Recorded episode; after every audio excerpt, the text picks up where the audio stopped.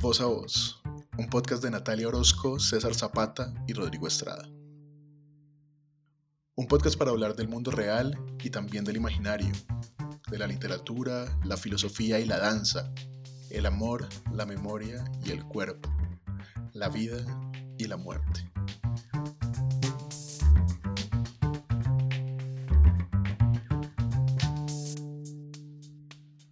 Acompáñanos en Voz a Voz, viaje en mil direcciones diversas. Cada episodio, un nuevo relato, una nueva aventura. Recuerden escucharnos todos los miércoles en Spotify, Apple Podcast o en tu plataforma de preferencia. Bienvenidos a este episodio.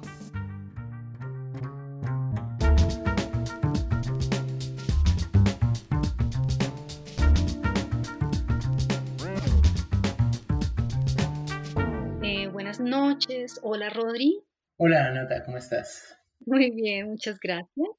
Bueno, estamos hoy en nuestra cuarta conversación voz a voz con una invitada que pues a mí me llena mucho de entusiasmo su presencia en nuestro programa, pues puesto que a lo largo de estos 10 años que he podido saber un poco de su trayectoria, de su experiencia y que me ha, digamos, de alguna manera movilizado, puesto que siento en su trabajo una importancia muy vital a este momento en que nos encontramos, eh, muy vital en el sentido de lo que las artes pueden movilizar ante el desvarío actual encarnado en la hegemonía global del consumo, de la destrucción de la vida, de los múltiples ecosistemas, ante la crisis que ha provocado eso que hemos venido llamando normalidad y que ojalá tengamos alternativas posibles para no tener que regresar a ella y por el contrario fabular otros modos de habitar este mundo. Estamos hoy con Adriana Rojas Pretel, una artista colombiana, eh, artivista, diría yo, quien se ha movilizado a través de su ejercicio artístico por diferentes procesos, por diferentes materias como las artes plásticas, visuales, el performance, el teatro, el circo, la, animación, la imagen en movimiento o el cine análogo, como ella lo menciona, a propósito eh, quien quiera ver su página de, a propósito del cine análogo eh, llamada Lúcida hecha a mano. Allí podrán conocer un poquito más de lo que se trata esto del cine análogo. Pero ah, en este trasegar, eh, Adriana ha tenido una travesía artística muy interdisciplinar, donde me da la impresión que hay algo que atraviesa todo este proceso y que tiene que ver con lo colectivo, con lo comunal y con ese vínculo con el territorio. Adriana ha detonado diversas experiencias artísticas en múltiples territorios y comunidades, no solamente en Colombia, sino en muchos otros eh, contextos del mundo. Actualmente vive en Colombia, luego de una estancia de casi dos años en Tailandia. Hoy em, está, digamos, acá eh, eh, residiendo en la ciudad de Bogotá y tenemos la dicha de estar conversando hoy con ella desde su quehacer, desde su diría yo, su deliciosa imaginación y fabulación y su urgencia por un vivir en comunidad, por aproximar las artes a la vida. Adriana, eh, bienvenida y muchas gracias por, por aceptar esta invitación. Qué rico tenerte aquí en este espacio. Hola Natalia, hola César y Rodrigo. Muchas gracias por invitarme a este programa. Eh, muchas gracias además por esa presentación que haces de mi trabajo a veces cuando uno escucha lo que se dice del trabajo de uno, como que hasta ahora empieza a reconocerse y a reconocer ese camino que ha hecho que muchas veces para quien lo hace pues va pasando un poco no desapercibido, pero empieza como es parte de la vida, entonces uno dice, ah, bueno, escuchándote digo, me reconozco y digo que qué bonito eh, que mi trabajo como artista esté siendo visto desde esa mirada como tan incluyente, diversa eh, y, rica en matices. No, qué chévere. Pues nada, por eso, por eso nos encanta que estés acá con, en este espacio. Pues esta presentación es, es, es también, digamos, una entrada para conversar sobre temas que, que cuando pensamos en este programa justamente voz a voz y la necesidad de abrir un canal en el cual múltiples voces nos compartan experiencias, aprendizajes, luchas, urgencias actuales, eh, pensamos en un programa de cruce, diría yo, eh, digamos un poco tratando de, de, reconocer un poco por qué voz a voz aparece. Yo creo que tiene que ver con esta necesidad de hablar de un espacio donde, donde las fronteras no estén establecidas. Ese va a ser uno de nuestros temas en esta conversación. Eh, y por el contrario poder abrirlas, eh, permear la escucha a múltiples voces, donde el quehacer artístico, lo político, lo poético, la movilización social, todas nuestras agarraderas eh, epistemológicas que, que tenemos em, más bien se encuentren y por el contrario diluyamos, digamos, estas fronteras y podamos dejar hablar, pensar, decir la vida quizás eh, desde ese, digamos, desde ese lugar que nos compete hoy tan, tan, tan vitalmente, ¿no? Como es, digamos, el, valor de la vida en sí.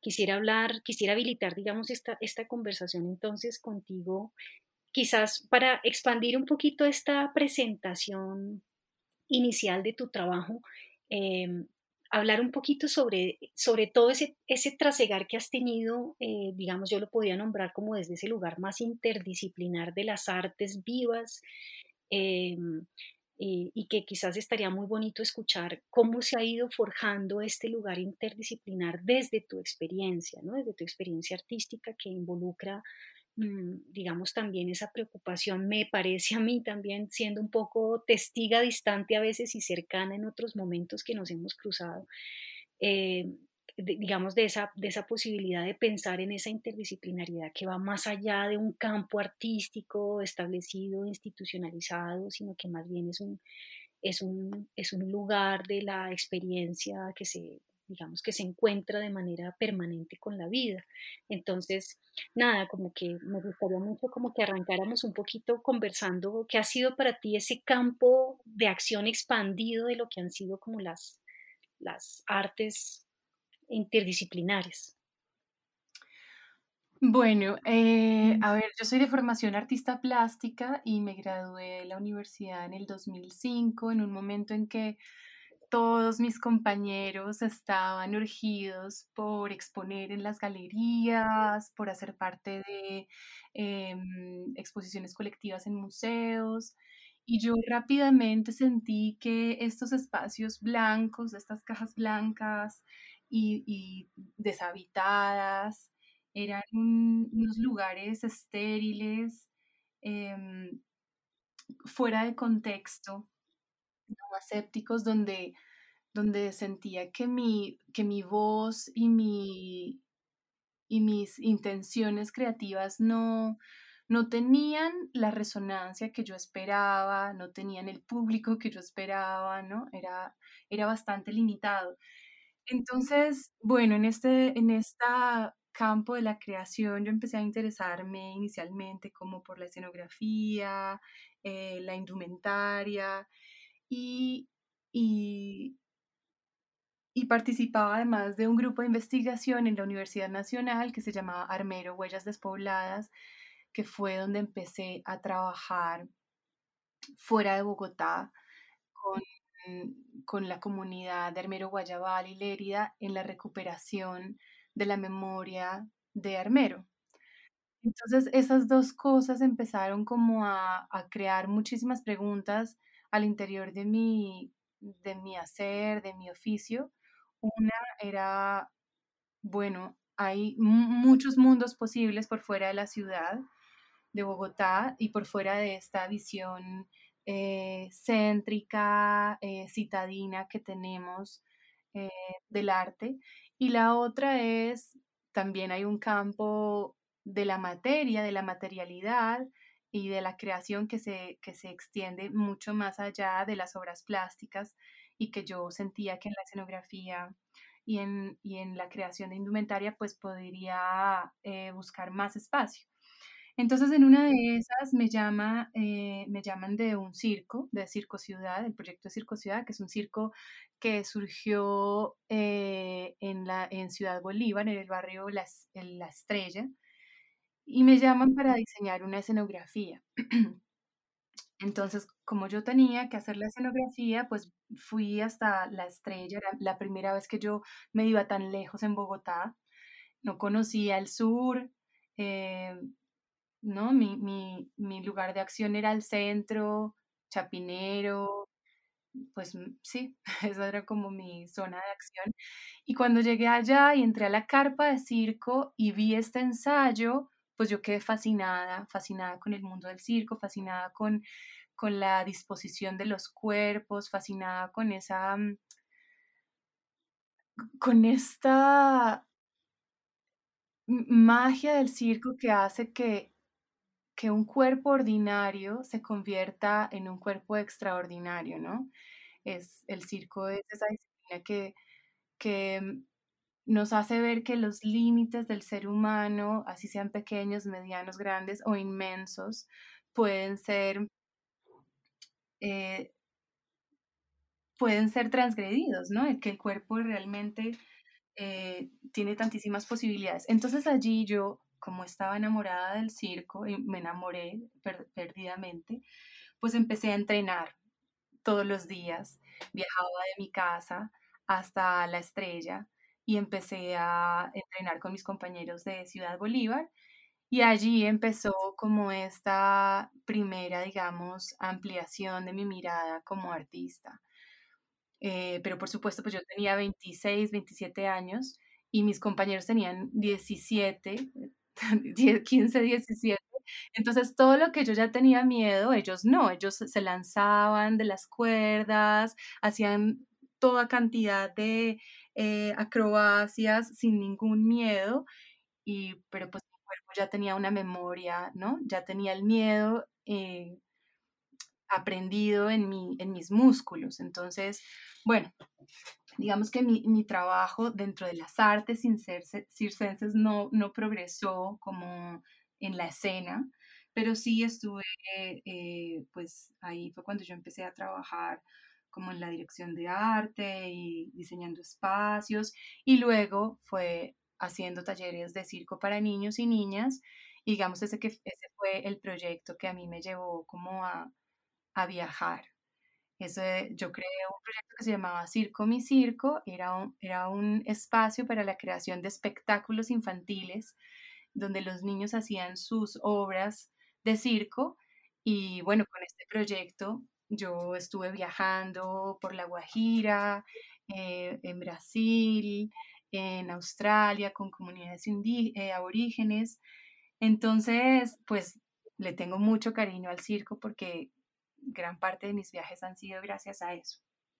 Claro, sí, ahorita, ahorita escuchando esto que, mencionas y, viendo un poco, eh, acercándome a, tu trabajo, bueno, yo, digamos, eh, he visto algunas cosas en, vivo de tu trabajo, pero ahorita acercándome un poquito más, digamos, como ese trasegar de las, de las distintas experimentaciones que has hecho, yo encuentro un cuerpo increíblemente juguetón, encuentro un cuerpo... Em, em, no sé, como ese cuerpo que hemos, que hemos ido perdiendo también por una, por una urgencia de la disciplinariedad, digamos, sobre todo como en las, en las artes escénicas, eh, y, cuando, cuando veo, digamos, un poco tus, tus acciones, como eh, ahorita voy a mencionar unas como Cocina al aire, como Misacel, como Mariposas en el estómago, que bueno, estas son, estas son obras que uno puede ver unas, unas, unas eh, pequeñas muestras de estos trabajos de Adriana en, en, su, en, su, en su blog para el que era y esté interesado, es muy interesante. Y, entonces ahí me parece muy, digamos, como que quisiera hablar un poquito de, esa experiencia tuya corporal, porque me, me, conmueve mucho, me parece que es muy potente, digamos, esta mirada juguetona del cuerpo que trabaja con la caída, con la suspensión, con la repetición, pero al mismo tiempo con el absurdo, con el humor que se desprende del cuerpo, como, como, como, cómo vives tú, digamos, esa experiencia del cuerpo en, en, en, todos estos procesos que has venido haciendo? Pues bueno, eh, yo creo que mi, mi, primera experiencia corporal, ya más a nivel como de entrenar el cuerpo y de tener una conciencia eh, del movimiento, del espacio, fue justamente con danza común en la Universidad Nacional. Eh, fue, con, danza común en las clases de, mm, de educación continuada o clases de eh, extensivas, no sé, que empecé a tener esa conciencia y luego más adelante fue el entrenamiento del circo.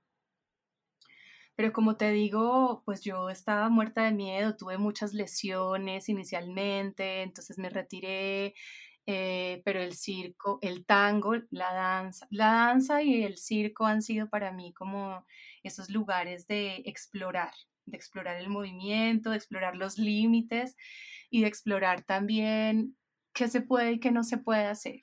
Yo recuerdo que una de mis compañeras del circo fue alguna vez a ver mi obra de Miss Sassel, en la que yo encarno a Rosa Richter, que fue la primera mujer cañón en la historia del circo.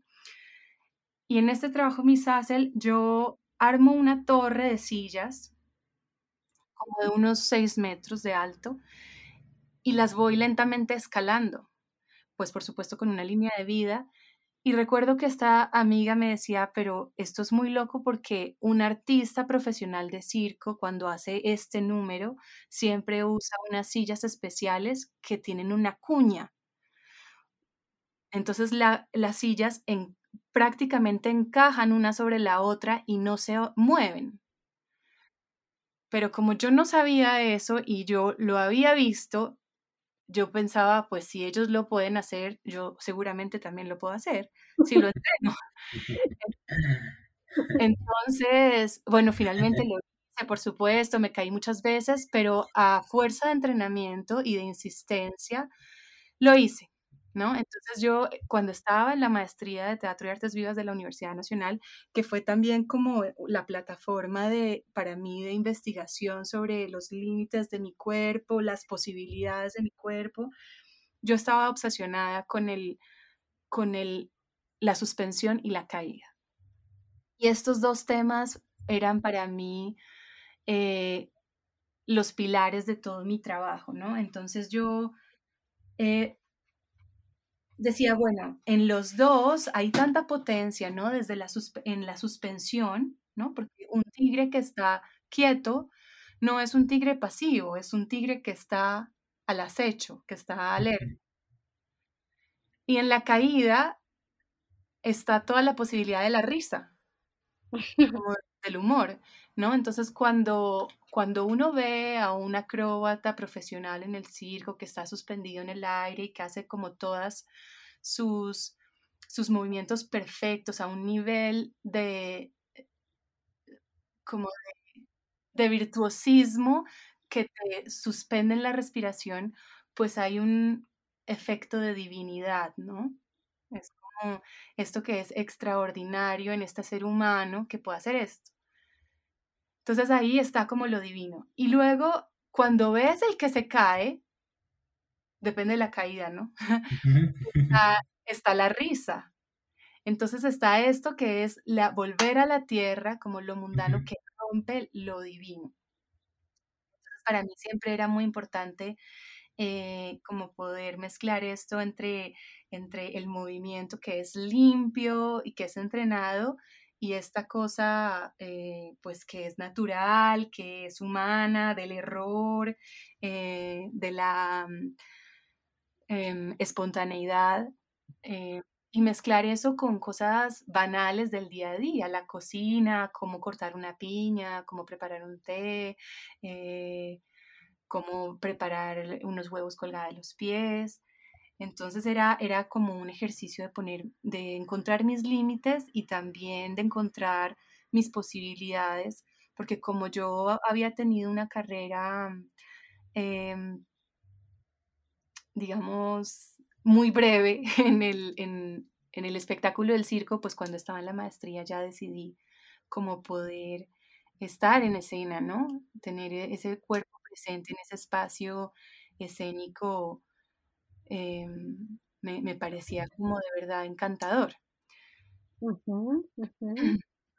Maravilloso. Bueno, vamos, no, no sé si Rodri quieras mencionar algo antes de pasar a lo siguiente. No, no, escucho, escucho y, Bueno, vamos a, vamos a escuchar eh, una pequeña, un pequeño fragmento de una canción por unos segundos.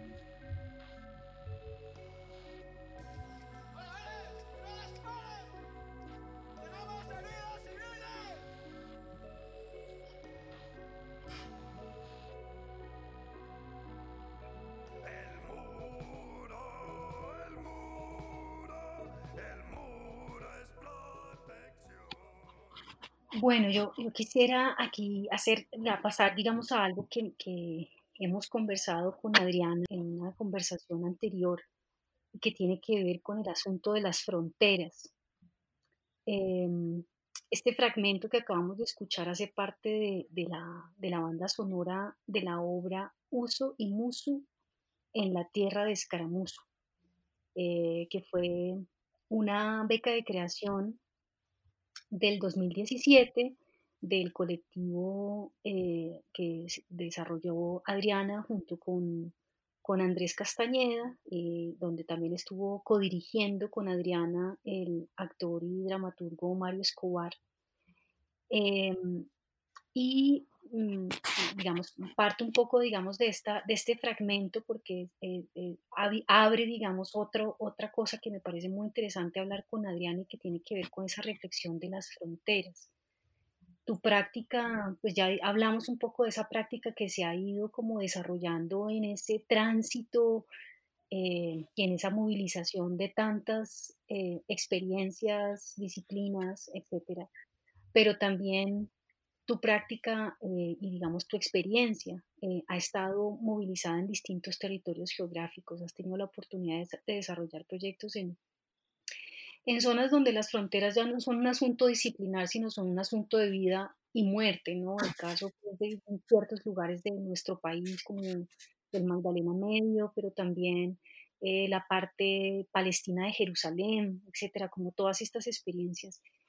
¿Qué, qué, qué significa para ti esa noción de frontera y cómo surge? Y yo creo que es como una manera de responder a esa pregunta por la frontera es ¿por qué y cómo surge esta obra Uso y Musu en, el, en la tierra de Escaramuzo en el 2017?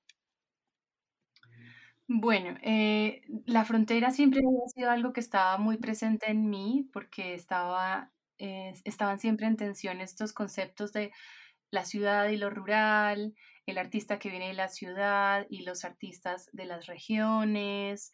em, desde muy temprano, pues digamos, en el 2000, del 2010 al 2013 yo hice parte de las expediciones sensoriales por el Magdalena Medio con el Ministerio de Cultura y como lo decías, pues era una mm, expedición por el Magdalena Medio que, que es y fue y ha sido y sigue siendo zona de conflicto em, en Colombia. Y siempre estaba esa pregunta de, de lo limítrofe.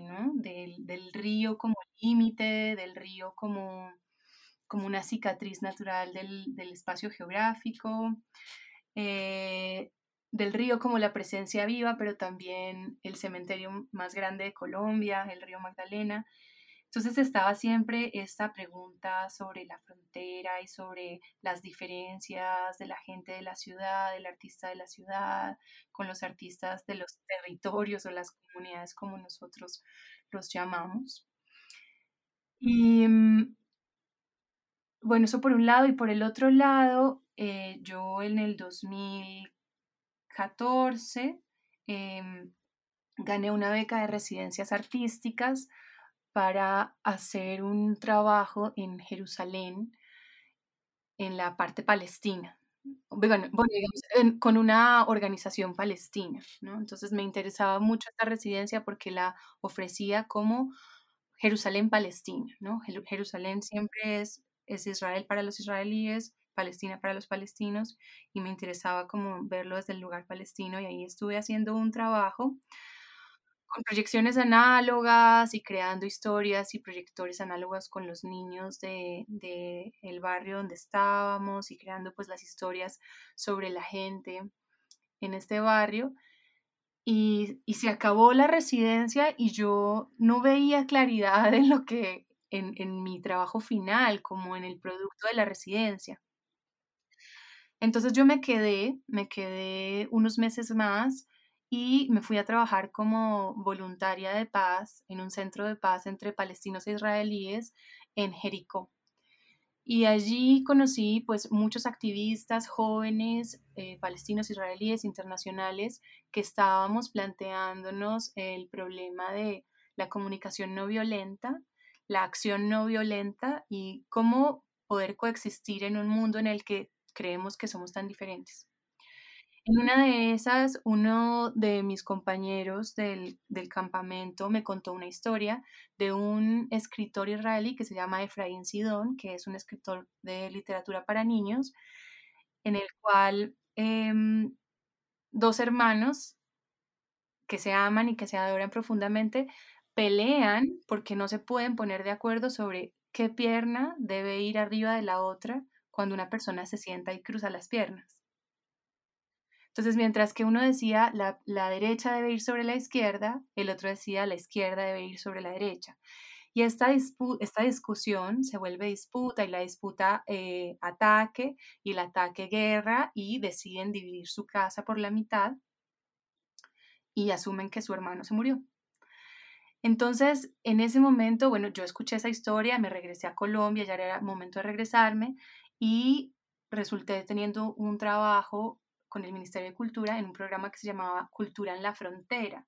En el 2015, en un momento en que Nicolás Maduro ordena cerrar la frontera con Colombia y, y se produjo una deportación de alrededor de 400 mil personas colombianos. Entonces a mí me llaman y me dicen, necesitamos construir una biblioteca en Cúcuta, en la, en la frontera un espacio para, para, el encuentro, para la promoción de lectura, para, para la, digamos, contención de esta emergencia, que, que, pueda servir como un lugar también de, como una válvula de escape a tantos sentimientos que tienen estas personas y que, y que querrán contar, discutir, hablar, escribir sobre eso. Entonces estaba ese 2015 como yo con toda la experiencia de, de Palestina, Israel, luego trabajando en la frontera. En ese año pues estalla la crisis migratoria de refugiados sirios en Europa. Y, bueno, suceden tantas cosas, ¿no? Eh, Trump, el, el expresidente Trump dice que por una orden ejecutiva que deben continuar las obras para terminar completamente el muro de separación entre Estados Unidos y México, lo que querría decir una, una cicatriz definitiva en el continente donde un país está completamente separado del otro. Entonces yo pues estaba con todas estas noticias muy en la cabeza, eso me acordó de algún momento en el que yo estuve en la India en la frontera con Pakistán y solamente hay un punto de, que está abierto eh, en la ciudad de Amritsar y, y allí las personas de la India y las personas de Pakistán se ponen de uno y del otro lado de la frontera para hacerle como barra a sus ejércitos. Entonces, los dos ejércitos están separados por rejas y hacen una acción que, que es súper performática más que militar para demostrar quién tiene más poder, quién es más fuerte, quién hace más ruido, quién es más miedoso. Entonces yo tenía también esta, como este, esta, estas imágenes en mi cabeza y ahí empecé a, a, pensar y pensar en esta, en esta obra de Uso y Muso, que así se llaman los, los hermanos de la historia. Y en el 2017 ya esto, digamos, tomó mucha más forma en mi cabeza, tomó mucha más forma como en lo que yo quería hacer y salió esta obra, que es una obra de, pues, que, que incluye varios elementos a nivel em, escénico, ¿no? Que es la manipulación de, de los títeres de mano, tiene unos títeres de cuerpo, hay, una anima- hay animaciones análogas con proyectores, está la presencia del cuerpo. Y bueno, ahí, digamos, se pudo realizar con el apoyo del Ministerio de Cultura y la beca de, de creación teatral.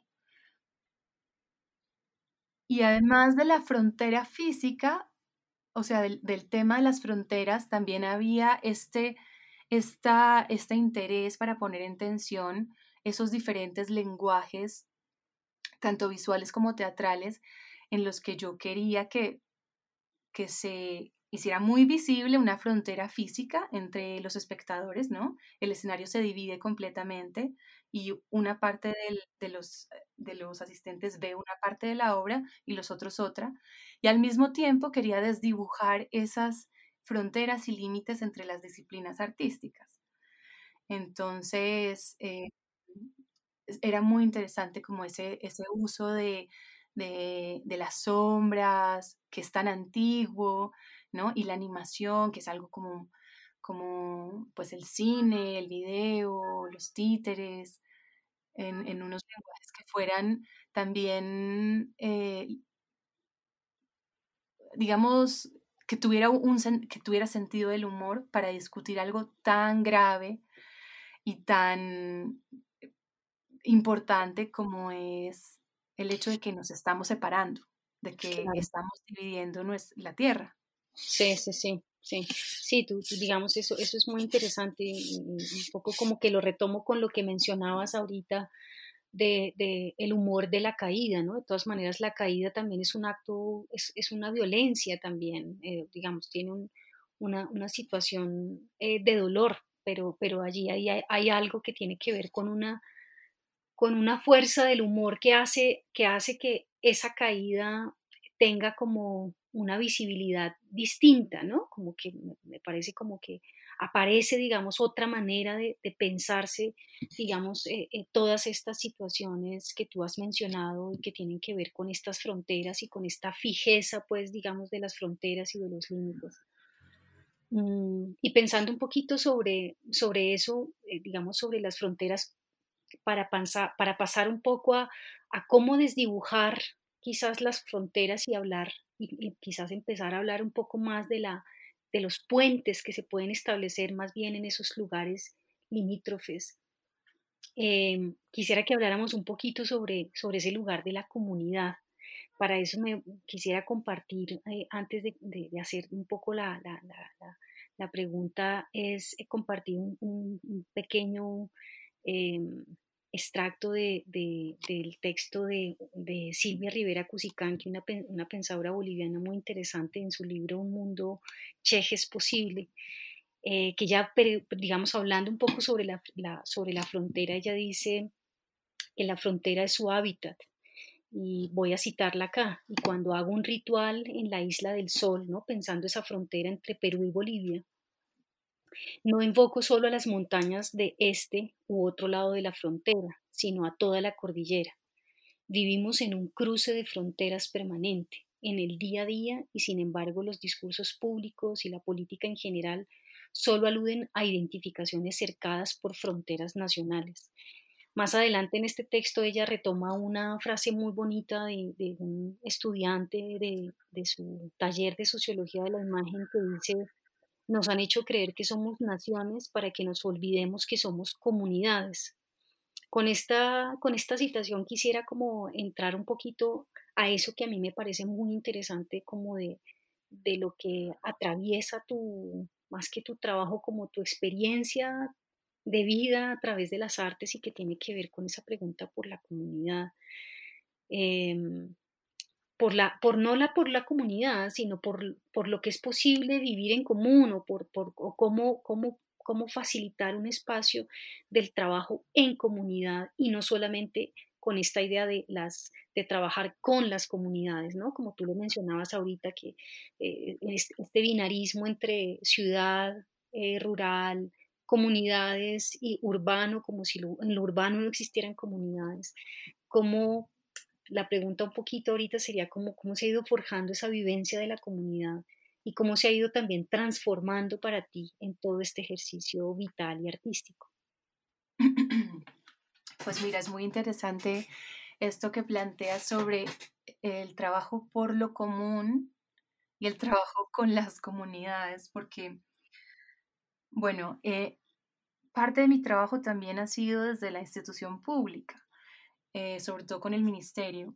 Y en el 2016 eh, yo estuve trabajando con un proyecto hermoso que se llamaba eh, Comunidades, Arte, Biblioteca y Cultura, Escenarios para la Paz. Y era un proyecto que se desarrollaba en las viviendas, viviendas de interés prioritario de todo el país, en las que nosotros identificábamos gru- grupos culturales y artísticos y implementábamos acciones para fortalecer su acción dentro de sus barrios, ¿no? Entonces, digamos, las, la creación de inmobiliario, la creación de huertas y jardines, la creación de murales, em, la creación de espectáculos.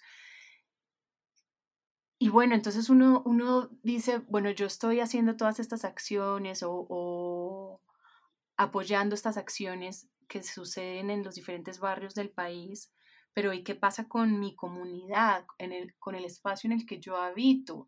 Entonces yo estoy mandando un mensaje de, cómo estas acciones pueden fortalecer el tejido social, el tejido entre vecinos, pero ¿y qué pasa con mis vecinos, con los vecinos de mi edificio, de mi barrio, ¿no? Es como si, como si entre más alto es el edificio, menos comunidad hay. ¿no? Porque no hay un territorio común, porque la casa ni siquiera está sobre la tierra, no en aire. Entonces, claro, pues nosotros como promoviendo todos estos jardines y estas cosas tan lindas en estos barrios, y yo soñaba siempre con tener un jardín enfrente de mi edificio, entonces, y no hablaba tampoco tanto con mis vecinos. Entonces, fue ese deseo de hacer ese jardín lo que me llevó a hablar con mis vecinos, a concretar unas reuniones en mi casa para saber, bueno, cuántos metros de concreto es que vamos a romper para hacernos este jardín que todos queremos.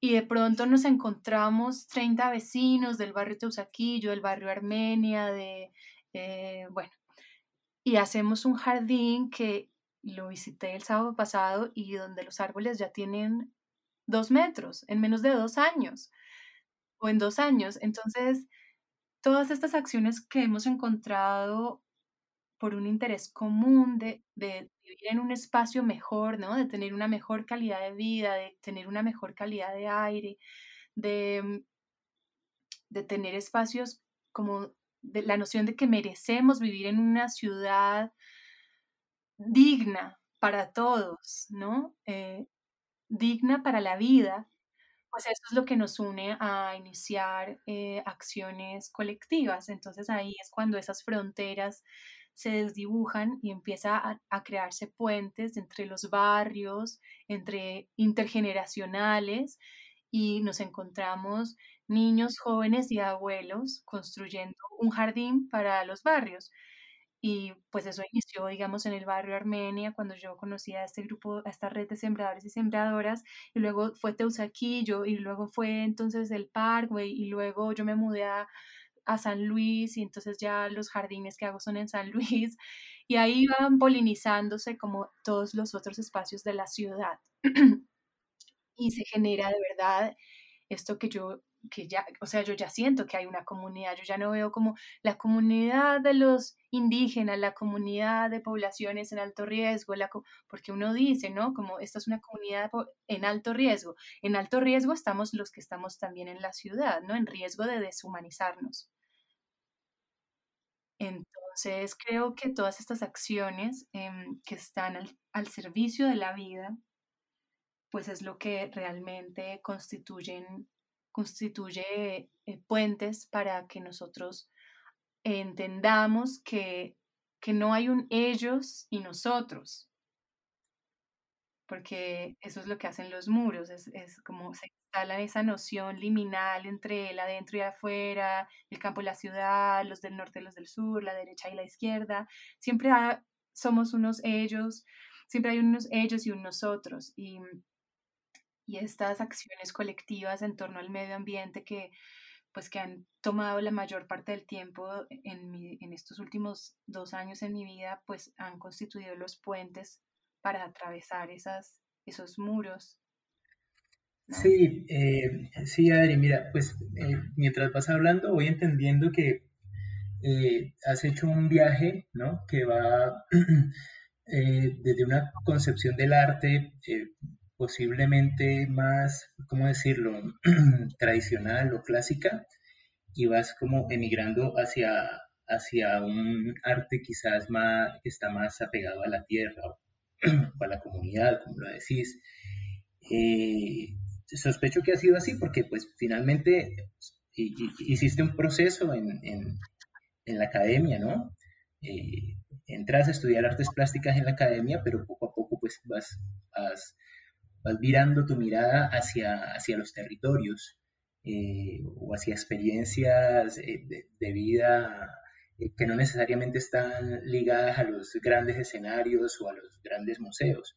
Vos ahorita mencionabas que, que en algún momento te das cuenta que no, que no tenés espacio ahí en los museos, pero, pero sí me inquieta mucho entender en qué momento de repente das ese giro de 180 grados para, para terminar entendiendo la práctica artística como, como una práctica eh, muy cercana a la gente y no necesariamente una práctica eh, encumbrada como, como, en espacios más asépticos, como vos misma eh, lo habías dicho, sin decir que ese tipo de, de- espacios haya que negarlos o- o no tengan una, una importancia extraordinaria también, pero, pero sí quisiera saber cómo te, vas virando toda tu fuerza y toda tu potencia eh, hacia este tipo de trabajo que, que realizas, además que por lo que vas contando, pues tiene una coherencia y,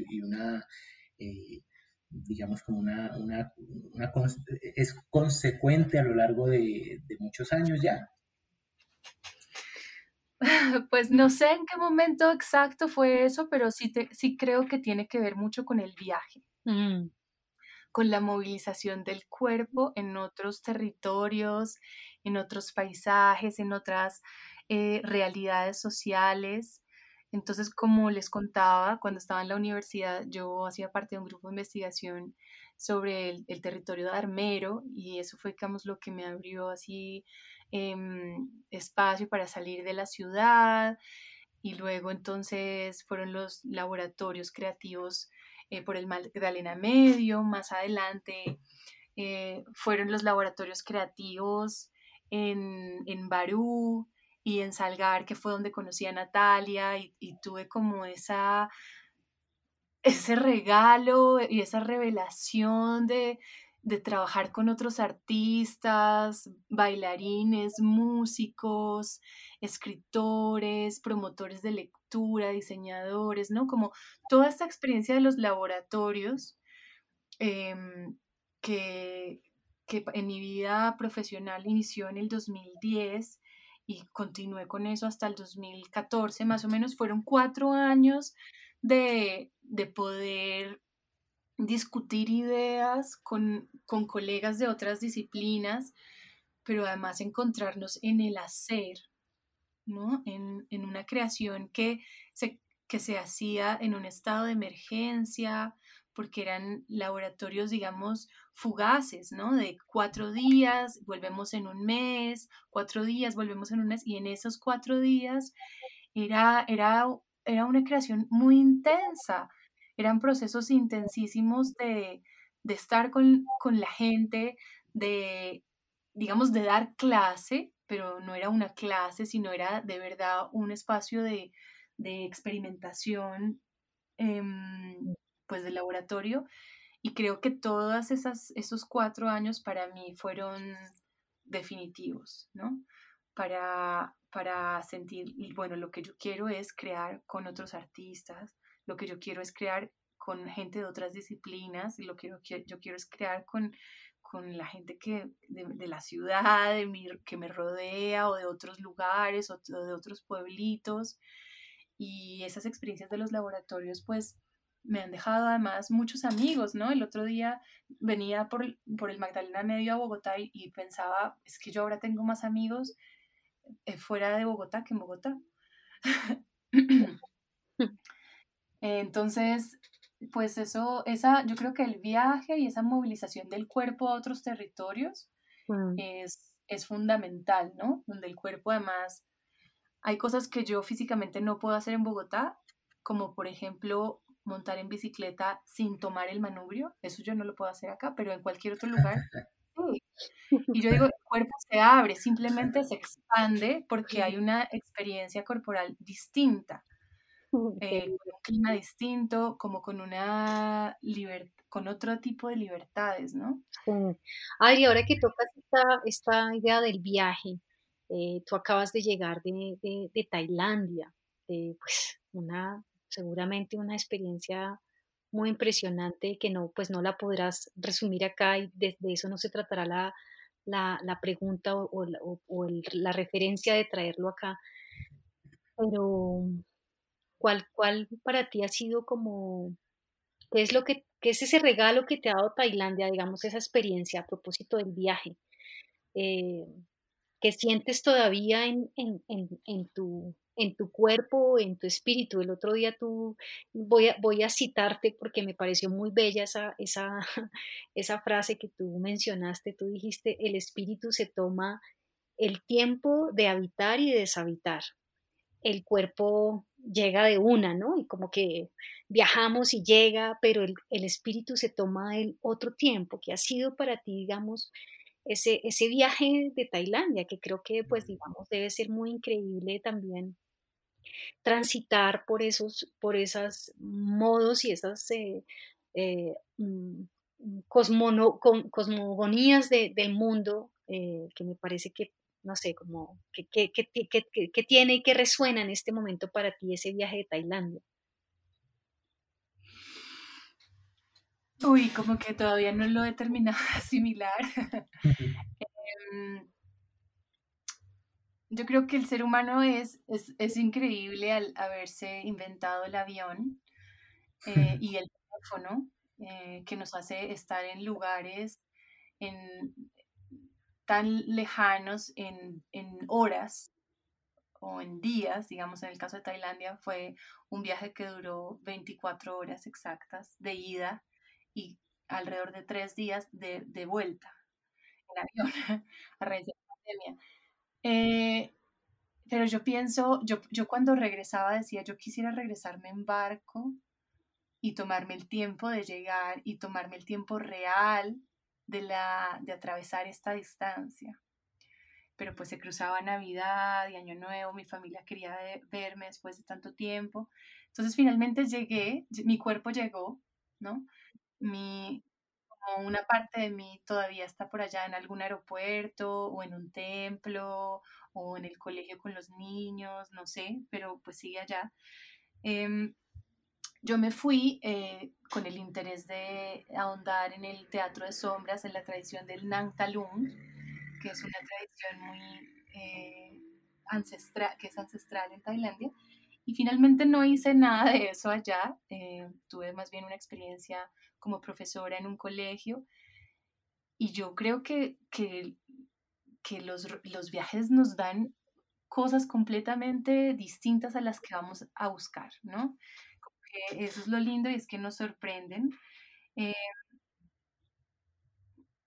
bueno, una de las cosas que me regaló Tailandia es la reflexión sobre la escucha, la escucha, la escucha al otro. La, yo venía ya pues muy interesada en el camino de la no violencia, eh, que es algo que, que, es- pues, que empecé a hacer en Palestina, pero cuando llegué a Tailandia, realmente uno, uno ve la no violencia en la vida diaria. La capacidad creativa de poder contestar sin ser violento. Mm, Entonces, eh, recuerdo que en algún momento eh, yo necesitaba ir a hablar con un policía y alguien me decía, llévale una canasta de frutas, porque eso es, digamos, así se acostumbra acá en Tailandia. Y yo decía, pero no, no puedo, no puedo hacer eso, no, no me nace, ¿cómo voy a hacerlo? Me decía, pero sí puedes. O sea, el ego que tienes es lo que te está diciendo que no puedes, pero sí podrías hacerlo. Y bueno, finalmente lo hice y cuando yo lo hice, yo pensé tanto en nuestro país, ¿no? Como, como en la violencia diaria que tenemos los unos con los otros, que tiene la policía sobre el ciudadano y que tiene el ciudadano sobre la policía y que, o sea, es, es, es la única historia que nosotros conocemos, la única forma de relacionarnos que, que conocemos. Y para salirnos de eso se necesita mucha creatividad, ¿no? Entonces, cuando yo me vi llevando esta canasta llena de frutas con una tarjeta hecha a mano, una cuadernita y como con un mensaje y diciéndole, yo no me reconocía a mí misma y pensaba, esto yo jamás lo haría en Colombia. Y después pensé, bueno, quizás si yo lo hiciera en Colombia, pues la respuesta sería distinta, ¿no? Pero como ya estamos tan acostumbrados a responder violentamente y actuar violentamente, pues tenemos las mismas respuestas. Y las cosas suceden como, pues, de la misma forma. Entonces, para mí ha sido como una gran pregunta de qué pasa si nosotros aprendemos, como que tomamos de verdad ese poder creativo en responder de una manera no violenta a las circunstancias que nos suceden. Eso requiere una gran capacidad creativa. Entonces eso por un lado creo que como es mi regalo más grande de este país que, que, de verdad tiene un respeto hacia el otro en un nivel altísimo, eh, pues me hizo, me hizo preguntarme muchas cosas de cómo, qué podemos hacer nosotros para expandir la no violencia, desde las artes, desde la cultura, desde el día a día con nuestros vecinos y por eso pues considero que, que el activismo en las calles no siempre, no debería ser bueno, eso es como una discusión, otra discusión, pero Sí. eh, no debería ser tan violento como, como lo hemos hecho. Mm. Adri, unas, unas últimas preguntas. eh, bueno, me gusta hacer como unas preguntas cortas. eh, cortas digo para que quizás respondas muy rápidamente. ¿Qué te urge hoy? ¿Qué me urge? Em, pues me, me urge que entremos de lleno a un modelo de colaboración, ¿no? Y que dejemos de lado el modelo de dominación al que estamos acostumbrados. Ujú. me urge que los ¿Qué te da alegría, Adri? que me da alegría. Uy, no sé, me da alegría ver el poder en la gente, como todo el poder para la gente. Esa canción de El paro suena me llega tan hondo, todo, todo, todo el poder para la gente. Cuando uno se da cuenta de verdad, es que nosotros tenemos el poder, pues, pues, las maravillas que haríamos.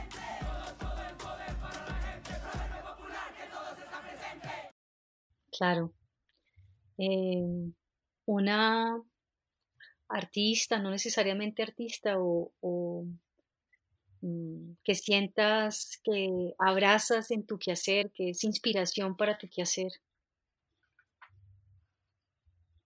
Uy, ese, ese está difícil, no sé, porque hay, hay varios, hay varios que me resuenan. Eh, pienso en una artista muy querida que se llama Pat Olesco, es una artista neoyorquina muy activista, eh, que hace inflables enormes y que pone su cuerpo con una generosidad tremenda para, para generar juego, entre, en- para generar el juego en la calle, ¿no? En los espacios. eh, que trabaja como mucho con el concepto, el concepto del in situ, no sé, Oscar Leone, que es un, es un artista tremendo también, creo que él es de Santa Marta, si no estoy mal, pero ese Sí. interés que tiene por el paisaje, ¿no? La presencia del cuerpo en acción en lugares como la Ciénaga Grande de Santa Marta. Y bueno, y hay un artista que amo, que fue con quien crecí en mi camino como artista plástica, pero que sigue resonando en mi cabeza, es Underwasser, es un artista austria- austriaco y que habla de las cinco pieles del hombre, ¿no? La, epidermis, la casa, la ropa, eh, la tierra.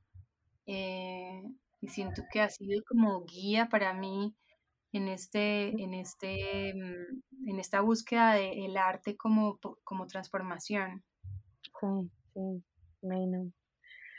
No, bellísimo. Muchas gracias, Adri. No sé si Rodri quieras decir algo, mencionar algo más. No, agradecerte, Adriana, agradecer el relato.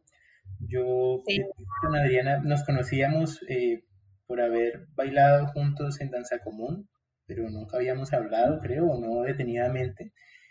Entonces, pues nada, es una sorpresa y, y un regalo también escucharte, escuchar, escuchar toda tu reflexión y todo tu relato. Muchas gracias por estar con nosotros. Muchas gracias, Adri. Muchas gracias estar hoy en Voz a Voz. Fue muy enriquecedor escucharte, pensarte, buscarte, porque también ha sido muy interesante, digamos, también como intentar trasegar por todas estas materias diversas por las que has eh, experimentado. Muchas gracias y bueno, esperamos que, que podamos tenerte en otro momento también en Voz a Voz.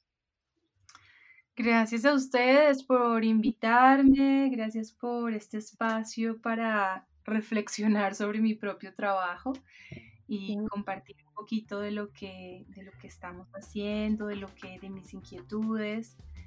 Y bueno, nos veremos prontamente en las salas de teatro si las vuelven a abrir pronto, porque ya nos queremos ver, ya nos queremos tocar, claro, en los barrios, en las calles, ya, ya, ya nos están llamando.